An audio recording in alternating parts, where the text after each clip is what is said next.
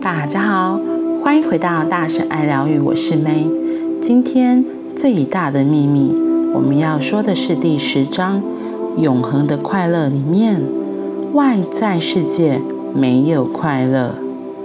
有些人在快乐所在之处寻求，因此变得更快乐；其他人则在并非快乐所在的这个世界盲目追求，结果变得越来越沮丧。在这个世界上寻求快乐，我们的快乐会稍纵即逝。无论获得多少东西，或拥有多少经验，来自物质世界或经验的快乐，注定会来来去去。然后我们又回头，透过下一个物质事件或经验。寻求快乐，我们说服自己，持久的快乐存在这个世界，但它根本不在那里。只有往内走，我们才会发现所有的快乐都在那里。我们唯一能感受到快乐的地方，就在自己之内，那正是快乐所在之处。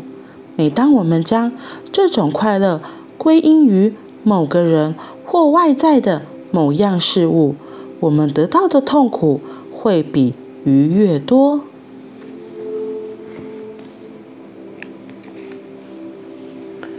我们不必等到状况对了才能快乐。每个曾经活着或现在活着的人都被同一个目的驱动。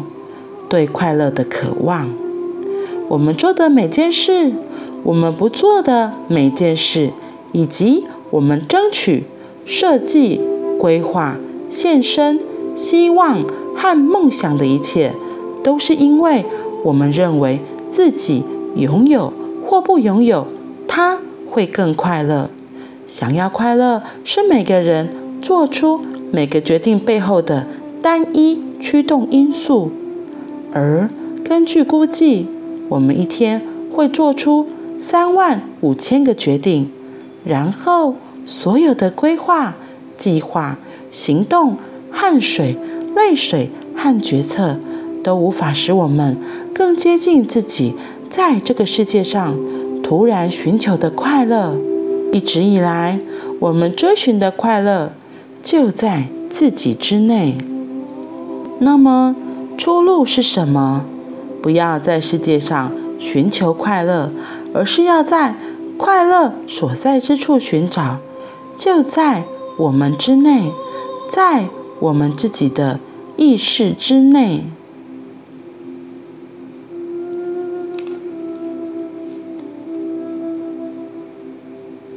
今天我们说到外在世界没有快乐。因为很多人都在非快乐的地方盲目追求，结果变得越来越沮丧。可是有些人在快乐所在之处寻求，因此变得更快乐。我看完今天的内容，我自己很诚实的说，我自己也有点宕机，就是我不知道怎么样举什么例子。因为我自己也会在外在世界找到让我自己觉得快乐的物质实相，然后觉得好像很快乐。所以呢，我现在来举一个，就是我看到的例子。上礼拜我去台北市集摆摊嘛，然后呢，我就在忙我自己的事情，在联络事情啊，然后在处理事情，然后在看我的脸书啊，然后再回一些东西。然后我就跟我女儿说：“你你就自己玩，我要忙我的这样子。”然后我就看到她非常可爱的，我觉得她就真的能够很享受在她自己那个当下。第一天，其中有一天，她是拿着一个磁铁就玩了好久好久。我想说，有啥好省哎？对，对我而言，可能会觉得我看起来很平凡无奇的东西。可是他在那里就玩得很开心，而且他像发现新大陆一样，说：“哎，妈妈，这个可以做这个。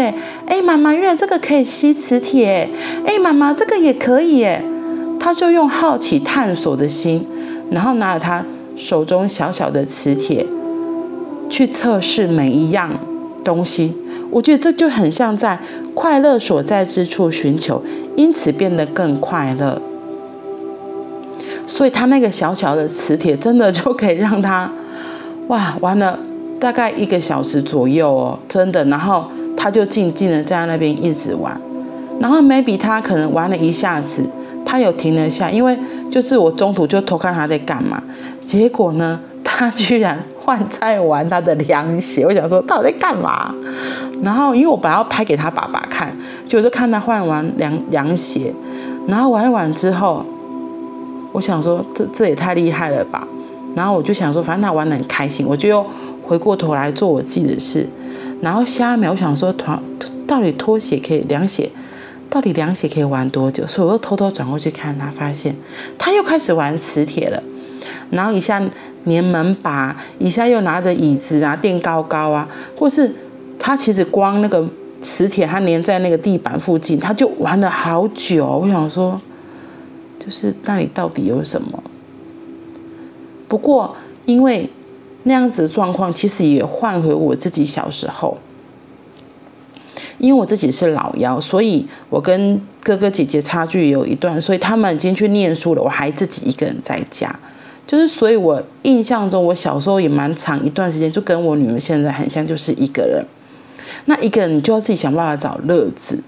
所以我记得我也会跟他一样，就是一个东西自己可以玩好久，就在自己的那个幻想世界不受限的世界里，可以有很多的创意，然后自己真的玩得非常的开心。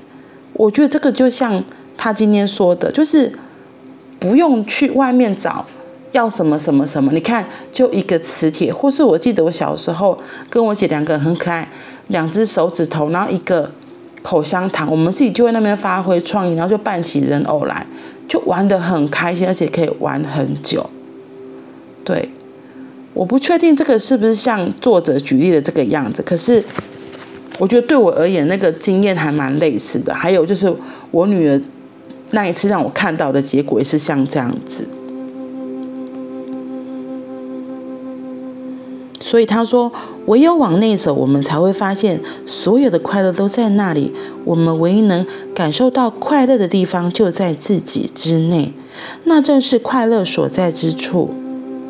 可是每当我们将这种快乐归因于某个人或外在的某样事物，我们得到的痛苦会比愉快多。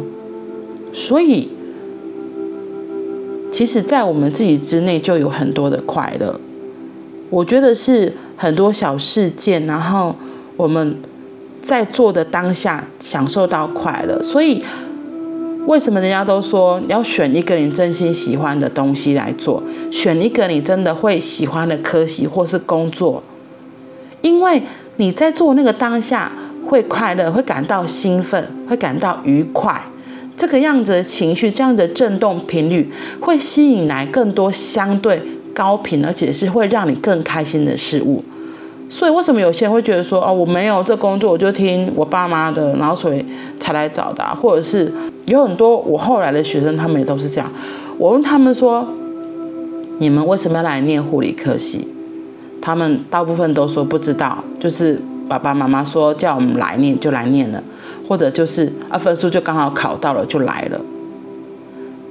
那我会说也没有不好，只是你要想办法在这工作中找到乐趣。你要是在工作中没有办法找到乐趣，你就很容易会抱怨，然后会觉得不开心。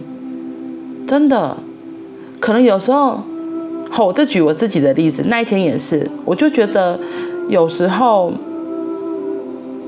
我就是想把事情完成，就会把这件事情就是完成。